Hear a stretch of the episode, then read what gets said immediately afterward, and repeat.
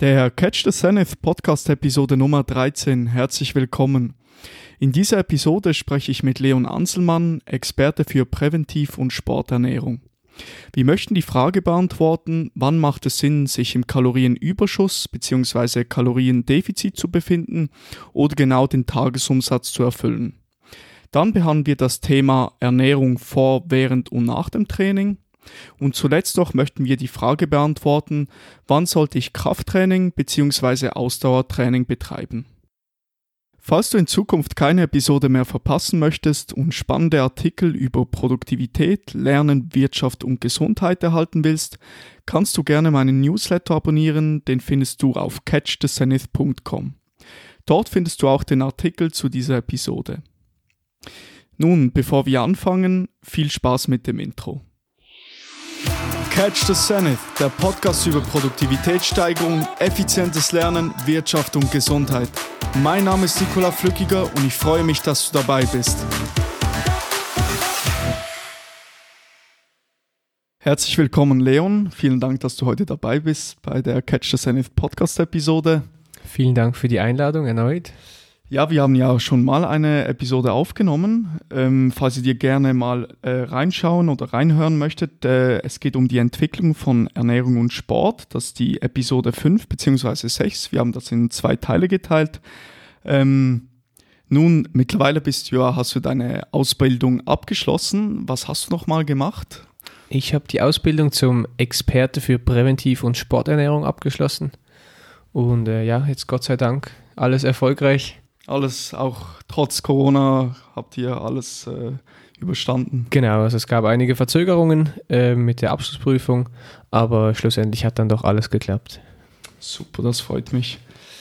Äh, heute wollen wir ja drei Themen, kann man so gesagt, behandeln. Unter anderem, ähm, ob man sich im Kalorienüberschuss, Defizit oder ob man genau den Tagesumsatz erfüllen sollte dann wann der optimale Zeitpunkt der Ernährung ist, wenn man Sport betreibt, also vor, während und nach dem Training. Dann auf Kraft- und Ausdauertraining eingehen, äh, in welcher Kombination das überhaupt Sinn macht, ob es in Kombination überhaupt Sinn macht. Zu Beginn einmal, um vorab ein paar Ge äh, Begriffe einzuführen, ähm, möchte ich äh, den Tagesumsatz erklären mit seinen einzelnen Variablen. Ähm, dazu gehört, ähm, also ich möchte die Formel mal erläutern, dass der Grundumsatz plus die Leistungs, äh, äh, der Grundumsatz plus Leistungsumsatz gibt den Tagesumsatz. Mit dem Grundumsatz ist es so, also während du am Arbeitsplatz sitzt, äh, auf der Couch Fernseh siehst oder einfach nur schläfst, benötigt der Körper natürlich Energie, um äh, lebenswichtige Funktionen aufrechterhalten zu können. Dazu gehört beispielsweise die, äh, die Atmung. Äh, diese Kalorien bzw. diese Energie, die wir brauchen, nennt man Grundumsatz. Das ist die erste Variable bei dieser Formel. Dann die, der Leistungsumsatz. Ähm, zusätzlich zu deinem Grundumsatz kommt der sogenannte Leistungsumsatz noch dazu. Dieser bildet sich aus jeder Bewegung, die du den Tag über machst. Also dazu gehören beispielsweise sportliche Aktivitäten, äh, einfaches Gehen oder auch nur schon, wenn du deinen Arm bewegst, blöde gesagt, äh, das gehört dazu. Und jemand, der beispielsweise einen Bürojob macht, wird während seiner Arbeitszeit eine deutlich geringere körperliche Leistung vollbringen als jetzt beispielsweise ein Bauarbeiter. Äh, schlussendlich wird er dann weniger Kalorien verbrauchen, also jeder, der, jemand, der im Büro äh, arbeitet. Und wenn man jetzt diese zwei Komponenten, diese zwei Variablen zusammen addiert, kommt man auf den Tagesumsatz. Und äh, schlussendlich der Tagesumsatz ist die Menge an Kalorien bzw. Energie, die du den gesamten Tag über benötigt hast. Deinen ungefähren Tagesumsatz kannst du natürlich berechnen. Da kann dir Leon später noch ein paar Ansätze liefern. Da gehen wir später noch darauf ein. Äh, jetzt äh, zu Beginn einmal möchte ich mit der Frage einsteigen, wann macht es Sinn, sich im Kalorien, Kalorienüberschuss, Defizit äh, zu befinden oder dass man genau den Tagesumsatz erfüllt? Also da gibt es äh, als allererstes, was ich noch sagen möchte, ist, ähm, dass es selten pauschale Antworten gibt im Bereich Ernährung. Ähm, wir versuchen natürlich so genaue Antworten wie möglich zu geben. Wenn jemand aber ein äh, spezifisches Problem hat, eine spezifische Fragestellung, ist es immer sinnvoll, zu einem Ernährungsberater zu gehen, ähm, der sich in dem Bereich auskennt. Und dass man dann auch nicht zu viel erwartet und immer alles, was man hört, was man liest, ähm, abgleicht mit dem eigenen Gefühl, dass man schaut, wie, wie, geht es mir damit, ist das für mich auch machbar? Und nicht einfach blind ähm, irgendeiner Person oder einer Empfehlung folgt, die nicht auf einen maßgeschneidert äh, abgefertigt wurde. Also zu deiner Frage, ähm, wann es Sinn macht, sich im Kalorienüberschuss vielleicht, wenn wir mit dem anfangen. Wir können ja das in drei Oder? Teile teilen, mal mit dem Überschuss genau. anzufangen. Also wann macht das Sinn? Das macht auf jeden Fall Sinn, wenn man seine Leistung verbessern, verbessern möchte, im Bereich mehr Kraft, ähm, den anaeroben Stoffwechsel verbessern, also im hochintensiven Bereich ähm, seine Leistung verbessern möchte, ist es auf jeden Fall sehr wichtig, dass man äh, ein, mindestens ein leichtes Kalorien ähm, Plus hat in der Ernährung. Und natürlich auch, wenn man an äh, Gewicht oder Masse zulegen möchte, macht es definitiv Sinn, äh, im äh, Kalorienüberschuss sich zu befinden. Mhm, mh, okay. Genau. Beim Defizit, wie sieht es da aus? Defizit ist, ähm, ist ein bisschen komplizierter. Also oft wird einfach gesagt, wenn du abnehmen möchtest, mach ein Kaloriendefizit und du wirst abnehmen. Ähm, der Körper macht da leider nicht immer ganz so mit. Das hängt von vielen physiologischen Faktoren ab. Ähm, hängt auch ganz stark von dem Kaloriendefizit ab. Also wie mhm. groß ist das Defizit? Ähm, aber in der Regel, wenn man Körpergewicht verlieren möchte, macht es Sinn, äh, in einem Defizit zu sein. Ein, ein Sportler in einer Diät ist in einem Defizit. Ähm, aber grundsätzlich ähm, ist meine Empfehlung immer, dass man versucht, über ein möglichst geringes ähm, Kaloriendefizit Gewicht zu verlieren oder idealerweise in einem ähm, isokalorischen Zustand sich befindet, also gleich viel Kalorien zu sich nimmt, wie man auch verbrennt. Mhm, mh.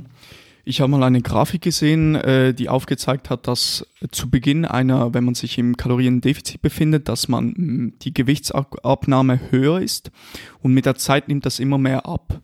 Mhm. Ist das so, dass es, äh, wenn man jetzt beispielsweise schon in der sechsten Woche ist, wo man in einer, sich in einem Kaloriendefizit befindet, dass man weniger Gewicht äh, anfängt zu verlieren? Ja, also in der Regel ist das so. Das hat verschiedene Gründe. Einerseits verliert man auch am Anfang viel Wasser, was mhm. mit der Zeit mhm. weniger wird. Ähm, und zweitens passt sich der Körper auch an. Also der Körper ist ja sehr anpassungsfähig. Und wenn wir jetzt als Beispiel ein Kaloriendefizit von 500 Kalorien anstreben und die Person hat vor diesem Kaloriendefizit, sagen wir 2500 Kalorien verbrannt, verbrennt sie mit der Zeit effektiv nur noch 2000 Kalorien, weil der Körper sehr effizient arbeiten möchte. Das heißt, wenn du ihm weniger Treibstoff gibst ähm, bezüglich der Ernährung, dann wird er auch einfach seine Leistung optimieren bzw. minimieren in dem Fall. Und das muss man einfach beachten. Deshalb macht es Sinn, das Kaloriendefizit klein zu halten in der Regel und auch immer wieder Phasen einzubauen, wo man mal wieder mehr isst. Also so ähm, re, wie, wie nennt man das, dass man sich, dass man mehr Kohlenhydrate wieder zu sich führt oder dass sie Muskeln beispielsweise prall sind oder dass man, dass man viel in Energie im Training hat. Ja, also Refeed oder ja. Carboloading, ähm, also da gibt es verschiedene Begriffe ja, und verschiedene ja. Techniken auch. Ähm, aber ganz allgemein für den normalsterblichen Durchschnittssportler einfach immer wieder mal eine Woche einbauen, wo man ein bisschen mehr isst oder vielleicht einen Tag in der Woche. Ähm, ich würde es jetzt nicht als Cheat Day bezeichnen, aber dass man nicht stur einem äh, Kaloriendefizit folgt für irgendwie vielleicht sechs Monate und irgendwann merkt man, da passiert nichts mehr und die Leistung nimmt ab. Ja, ja. Das Ganze soll ja auch schlussendlich Spaß machen, oder? Also auch eine Diät kann natürlich Spaß machen, wenn man sie äh, richtig macht. Ja, absolut. Sagen. Und ähm, eben, es ist, es ist eigentlich äh, mit der wichtigste Faktor, dass man Spaß hat an der Ernährung, weil äh, Ernährung ist äh, etwas, was Tolles, was soll Spaß machen, man soll genießen können. Und wenn man das mit dem richtigen Ansatz verfolgt, ist das für jedermann möglich. Okay. Dann äh, weiter zum Tages, also wenn man genau den Tagesumsatz erfüllen möchte, inwiefern ist das sinnvoll? Äh, also das ist in der Regel sinnvoll, wenn man sagt, man hat jetzt einen Zustand erreicht, den, den man halten möchte, also gewichtstechnisch, leistungstechnisch. Ähm, man möchte wieder zu noch abnehmen, dann ist das natürlich sinnvoll, den Tagesumsatz genau in Anführungszeichen zu erreichen. Warum das nicht genau machbar ist, werden wir später noch darauf eingehen. Ähm, aber grundsätzlich ist das so, wenn man seine Leistung halten möchte, wenn man sich mit, den, mit der Anzahl Kalorien, die man im Moment isst, wohlfühlt, seine Leistung bringt, im Alltag leistungsfähig ist, da macht es auf jeden Fall Sinn, weder einen Überschuss noch äh, ein Defizit zu haben. Wenn man jetzt auf die lange Frist schaut, ähm, kann es durchaus sinnvoll sein, auf lange Frist einfach konstant immer seinen Tagesumsatz zu erfüllen. Du gehst natürlich nachher später noch darauf ein, inwiefern das gar nicht geht, aber kann man das so formulieren? Ja, absolut. Also in der Theorie macht das definitiv Sinn. Ähm, das ist eigentlich so das Ziel, dass man dem Körper die Energie zur Verfügung stellt, die er auch effektiv verbraucht. Wenn man dem Körper mehr Energie zur Verfügung stellt, möchte er die logischerweise einlagern, also in, äh, als Vorrat äh, für schlechtere Zeiten. Und wenn man dementsprechend trainiert, kann er natürlich seine Leistung verbessern. Gibt man dem Körper weniger Energie, ist es klar, muss er auch irgendwo optimieren und anpassen. Das ist wie wenn wir auf unserem äh, Lohnkonto am Ende des Monats weniger Lohn haben als sonst, dann fangen wir auch nicht urplötzlich an, mehr einzukaufen, oder? Mhm. mhm. Genau. Gut, dann ähm, wie, kann man, wie kann ich meinen Grundumsatz bzw. den Leistungs, äh, Leistungsumsatz ermitteln? Ähm, hast du da einen Ansatz? Also den Grundumsatz, da gibt es verschiedene Formeln. Die, die einfachste Faustformel ist einfach 24 mal das Körpergewicht. Also mhm. wenn man sagt, pro Stunde verbrennt der Körper ähm, pro Kilogramm Körpergewicht, ähm, ich lasse mich nicht falsch sagen, eine Kalorie mhm. Mhm. pro Kilogramm Körpergewicht pro Stunde. Deshalb hat man 24 Stunden am Tag und rechnet das pro Kilogramm Körpergewicht. Bei einer Frau rechnet man in der Regel ähm, 24 mal 0,9 äh, weil sie in der Regel aufgrund von einer geringeren Muskelmasse ein bisschen weniger ähm, Kalorien verbrennen. Das ist mal der Grundumsatz. Dort gibt es auch die sogenannte Harris-Benedict-Formel. Diese tut dann auch noch ähm, die Körpergröße und das Gewicht und das Alter mit einbeziehen. Also ist definitiv ein bisschen genauer. Ähm, jedoch sind die, die Abweichungen von den Formeln und von der Realität, was gemessen wurde, ähm, teilweise extrem groß. Mhm, mhm, also ähm, ich würde als Empfehlung, wenn man wirklich seinen, seinen Bedarf mal richtig messen möchte, würde ich eine Spiroergometrie empfehlen. Da sitzt man auf einem, auf einem Velo, hat eine Maske an, die misst dann den Sauerstoffaustausch und ähm, Blut, also ähm, Puls und verschiedene Parameter. Und ähm, da kann man dann effektiv den genauen Kalorienbedarf berechnen an diesem Tag weil es kommt noch dazu, dass man an verschiedenen Tagen verschieden viel verbrennt. Je nachdem, ob man vorher trainiert hat, ob man Leistungs-, also viel gemacht hat, ob man wenig gemacht hat.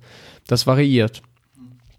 Aber für den Laien würde ich, ähm, der jetzt nicht so etwas Teures und Aufwendiges machen möchte, würde ich empfehlen, den Grundumsatz mit dem Körpergewicht mal 24 zu rechnen. Und dann hat man schon mal einen relativ ähm, verlässlichen Wert in der Regel ähm, über den Grundumsatz. Ähm, dann haben wir ja vorher gesagt, kommt der Aktivitätsumsatz ähm, noch dazu, also der, der PAL-Wert. Äh, Umsatz. Also genau, ja. der Physical Activity Level. Ja, ja. Ähm, und in der, in der klassischen Ernährungsberatung wird die ja immer ähm, berechnet anhand von dem Alltag. Also es gibt dann Faktoren 1,3 bei sitzender Tätigkeit, 1,6, 1,7 bei stehend oder gehender Tätigkeit etc. Ähm, wir in der Beratung machen das so, dass wir eigentlich immer einen PAL-Wert von 1,3 nehmen. Das heißt eine sitzende Tätigkeit. Und für jede Stunde, die die Person körperlich aktiv ist, zählen wir das als Sport. Und im Sport muss man sich anders ernähren wie im Alltag. Als Beispiel jetzt, wenn ähm, jemand auf der Baustelle arbeitet, dann rechnen wir den Grundumsatz, das heißt 24 mal sein Körpergewicht mal 1,3 für sein Physical Activity Level.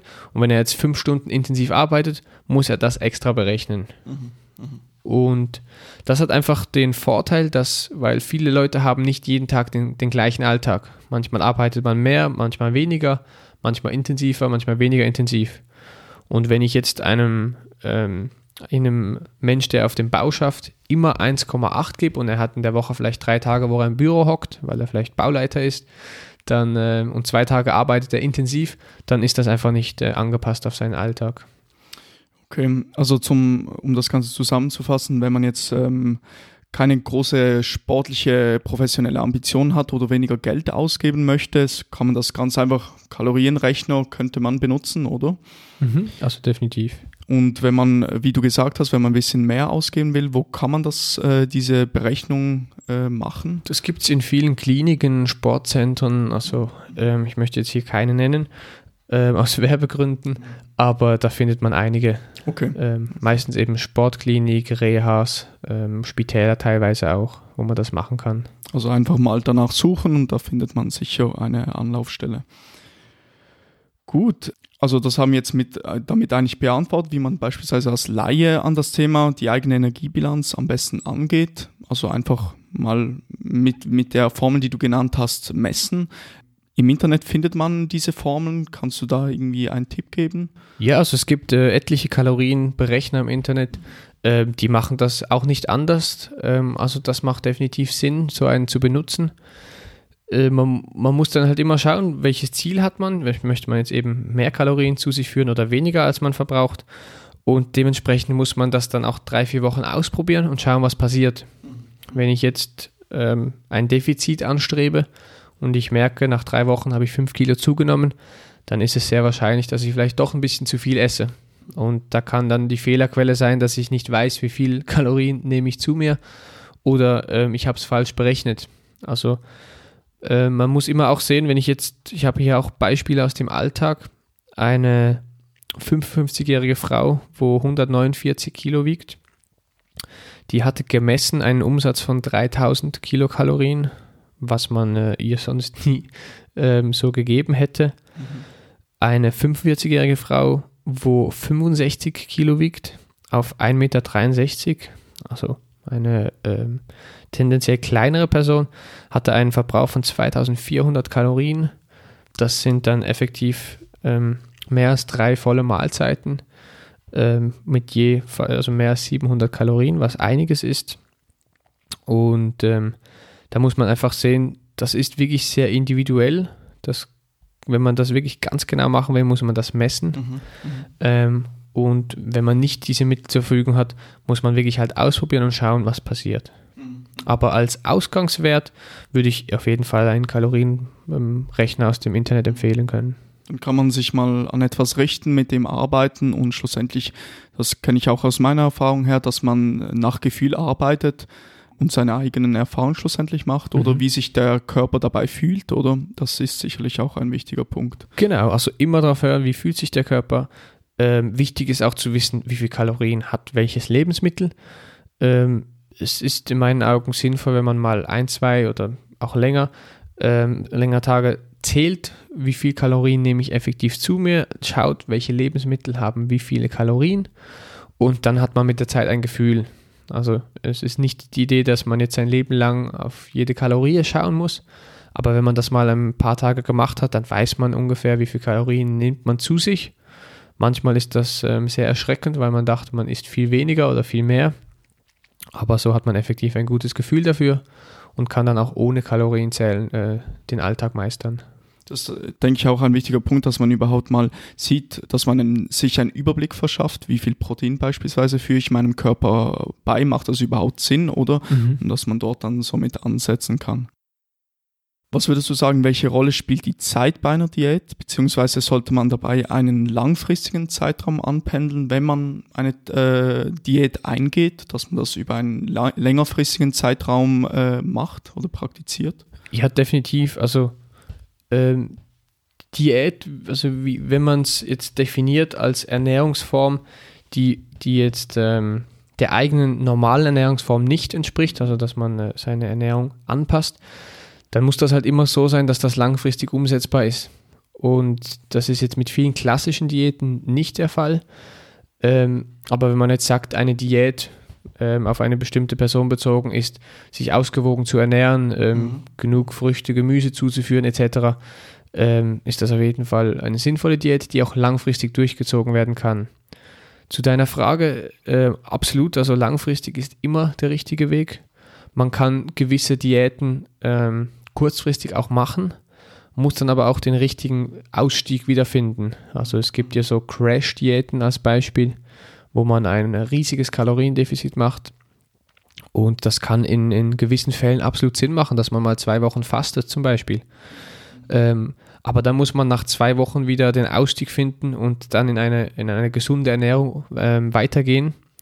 Und das ist oft der Knackpunkt, wo es scheitert. Okay. Es gibt ja da der, also wenn wir von bei der Diät von einem Kaloriendefizit sprechen, gibt es ja den Jojo-Effekt, oder? Mhm. Man hat sich lange im Kaloriendefizit, im massiven Kaloriendefizit befunden und dann plötzlich äh, hört man auf und man isst wieder normal, beziehungsweise man isst wieder zu viel. Und dann hat man diesen Jojo-Effekt, dass man relativ schnell wieder Gewichtszunahme äh, feststellen kann. Mhm. Äh, wie kann man dem präventiv äh, vorbeugen, dass das eben nicht passiert? Also da ist es sicher sinnvoll, dass man eben nicht über lange Zeit ein hohes Kaloriendefizit hat in der Ernährung. Das hält kein Mensch aus. Also irgendwann kommt dann der Heißhunger, wo man nicht mehr widerstehen kann.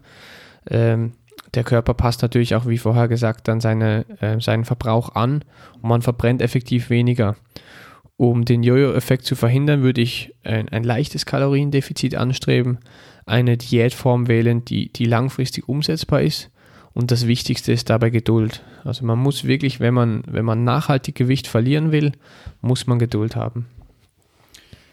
Existiert dabei eine Ober- bzw. Untergrenze an Kalorien, die man sich äh, zuführen sollte? Oder so ein Richtwert?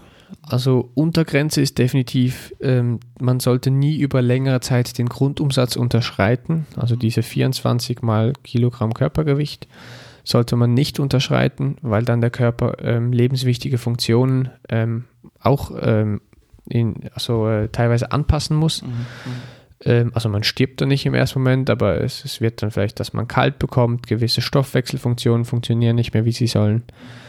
Und an der Obergrenze ist viel möglich. Also es gibt Leute, die essen manchmal pro Tag 7.000, 8.000 Kalorien. Das sind dann Extremsportler.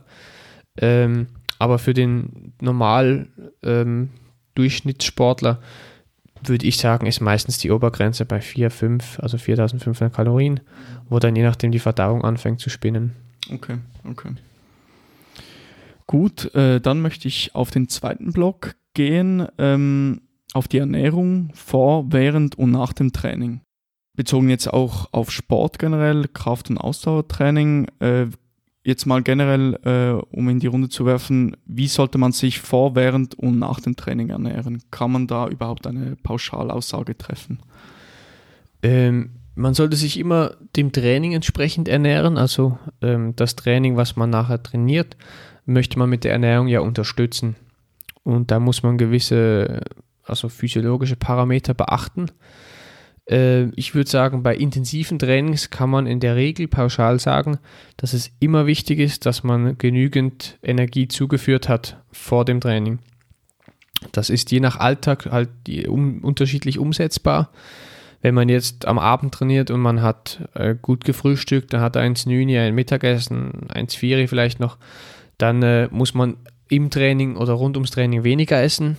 Wenn man jetzt sagt, man hat aber nur gefrühstückt und Mittagessen gehabt, da muss man natürlich ein bisschen mehr ums Training essen. Ähm, genau. Also es ist sicher, ähm, sicher eigentlich in, in 99% der Fällen wichtig, rund ums intensive Training genügend Kohlenhydrate ähm, dem Körper zur Verfügung gestellt zu haben, sei das vor oder während dem Training mhm, mhm, und ähm, auch genügend Proteine. Es gibt ja sogenannte schlechte Kohlenhydrate wie beispielsweise Weißbrot. Sollte man ja möglichst vermeiden, doch kann es trotzdem Sinn machen, ähm, diese zu sich zu nehmen? Ja, absolut. Also eine, eine Stunde oder eine halbe Stunde vor dem, vor dem intensiven Training äh, macht es Sinn, da ein Weißbrot schnell verfügbar ist für den Körper. Also der Zucker wird schnell für die Energiebereitstellung zur Verfügung gestellt. Und wenn man da jetzt ein Vollkornbrot essen würde, dann hätte man wahrscheinlich nicht so ein gutes Training, weil die Verdauung stärker belastet wird. Das geht länger, bis das im, Körper ankommt.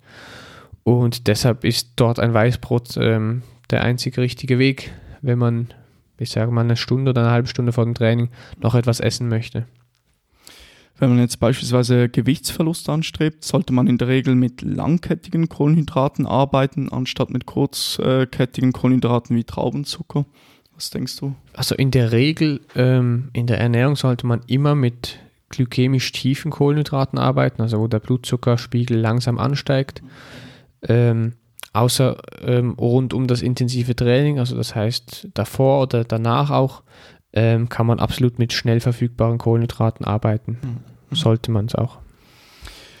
Was ich gehört habe, dass man, wenn man Kohlenhydrate isst, natürlich immer in, in, Kombination mit Proteinen zu sich nehmen sollte. Unter anderem, wenn man jetzt beispielsweise eben äh, Kohlen, Kohlen, kurzkettige Kohlenhydrate isst, dass man zudem auch noch Protein hinzufügt, dass der Blutzucker nicht so extrem hoch schießt, dass der in einem gewissen Rahmen behalten wird.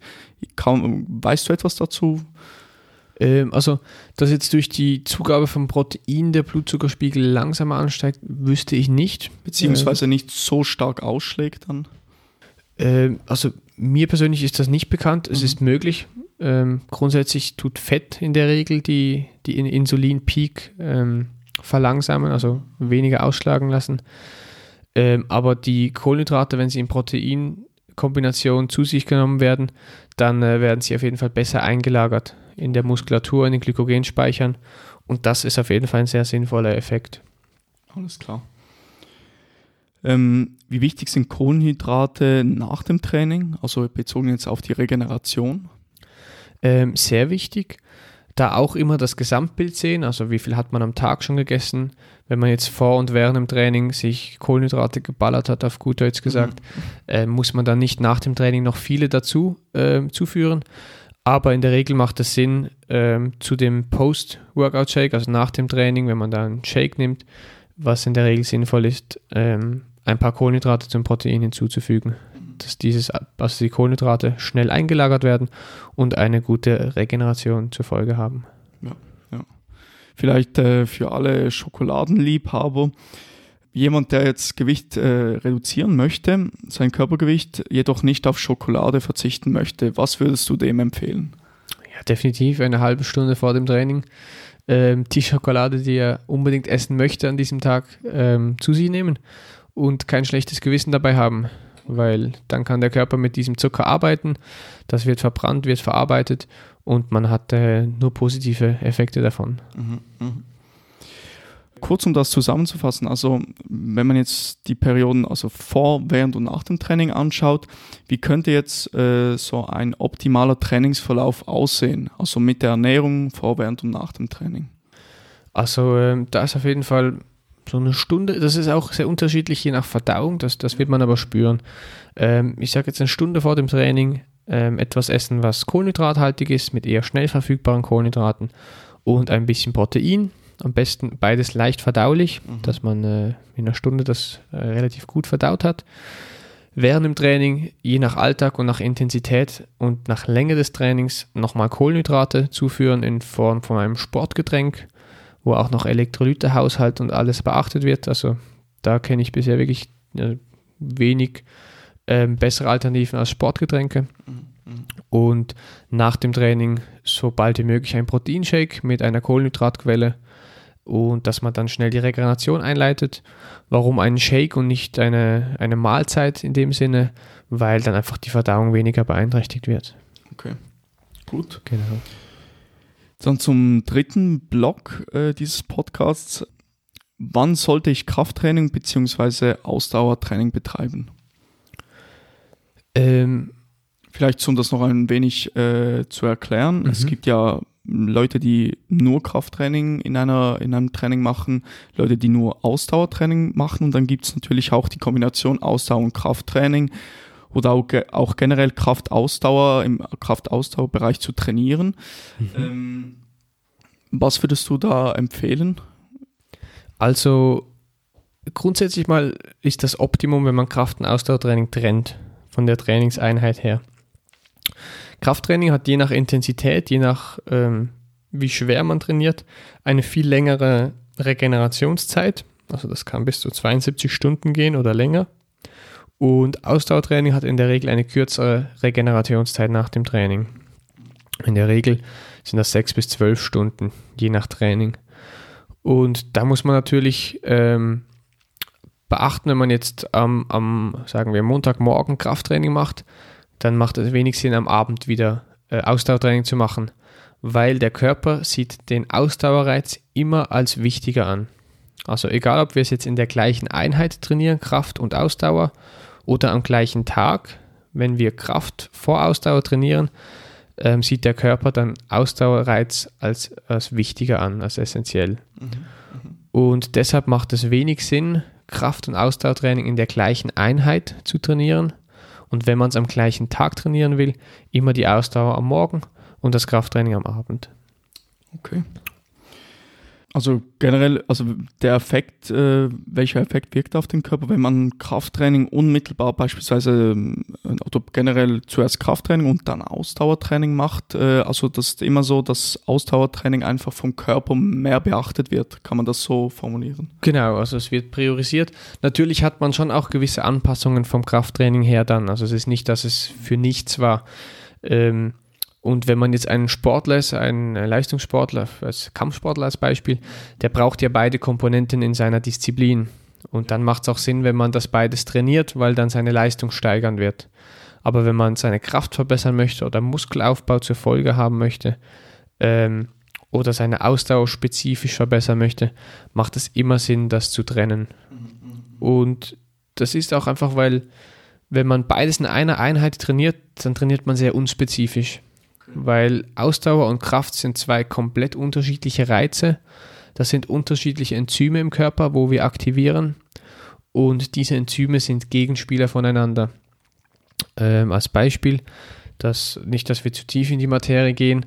Beim Krafttraining haben wir das Enzym mTORC1, wo aktiviert werden soll, welches die Proteinbiosynthese zur Folge hat.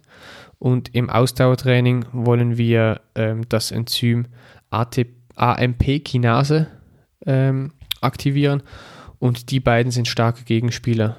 Das heißt, der Körper wird dann meistens das, den Ausdauerreiz priorisieren und der Kraftreiz wird dann äh, sehr stark in den Hintergrund gestellt.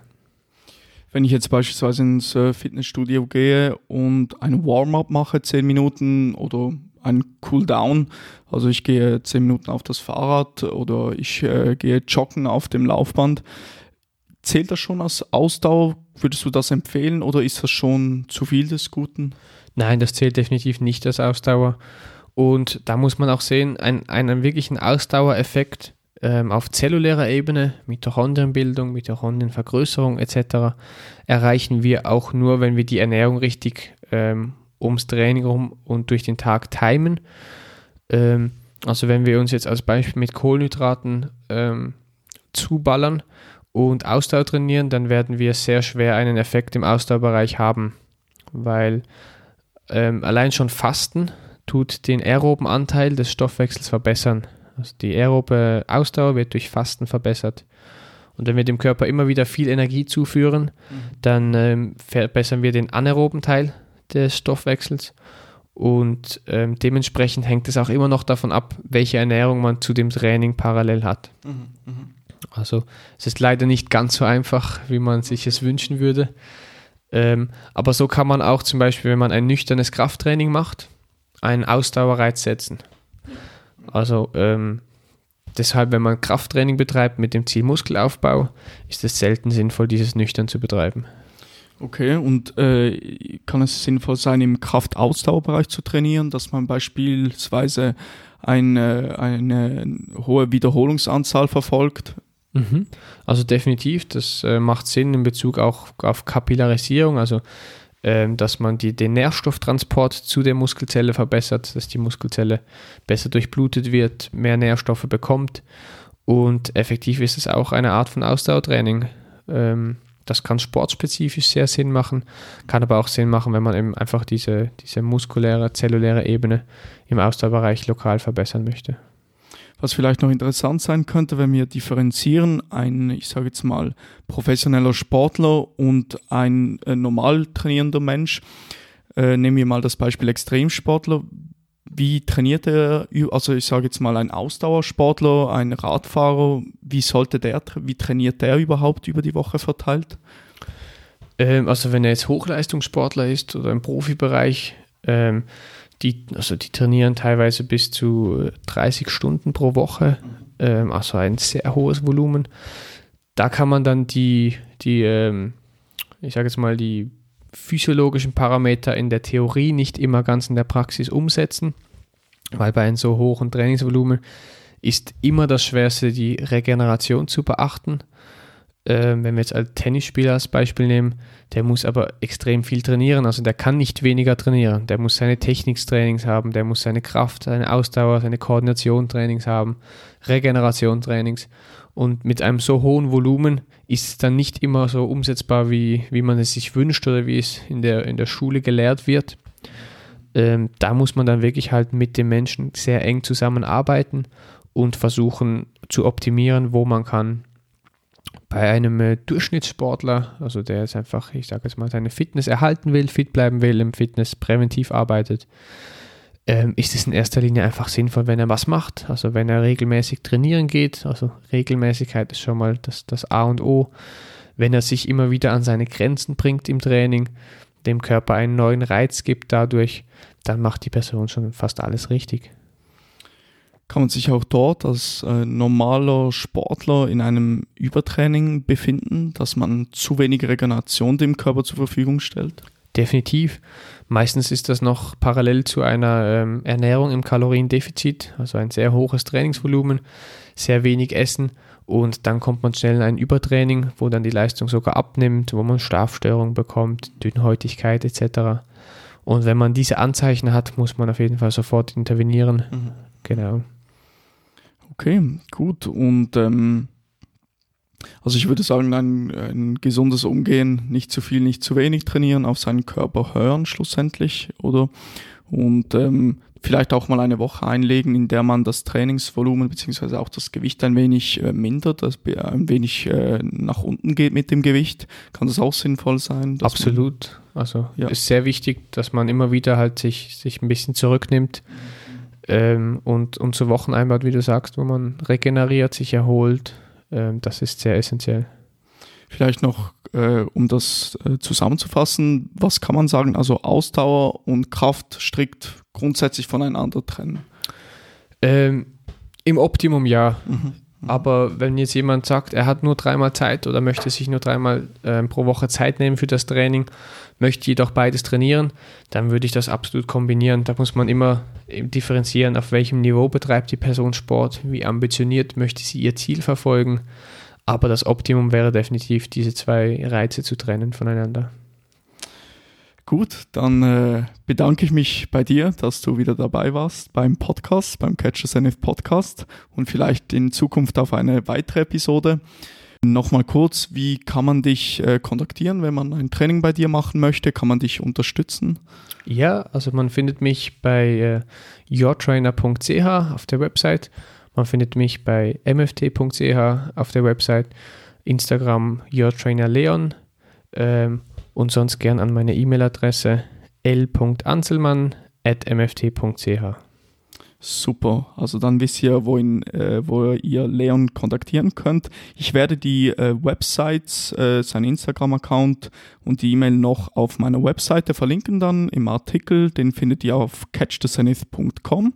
Ich werde das auch noch in die Infobox äh, setzen dieses Podcasts. Gut, dann vielen Dank, Leon, und bis zur nächsten Catch the Zenith Podcast Episode. Vielen Dank.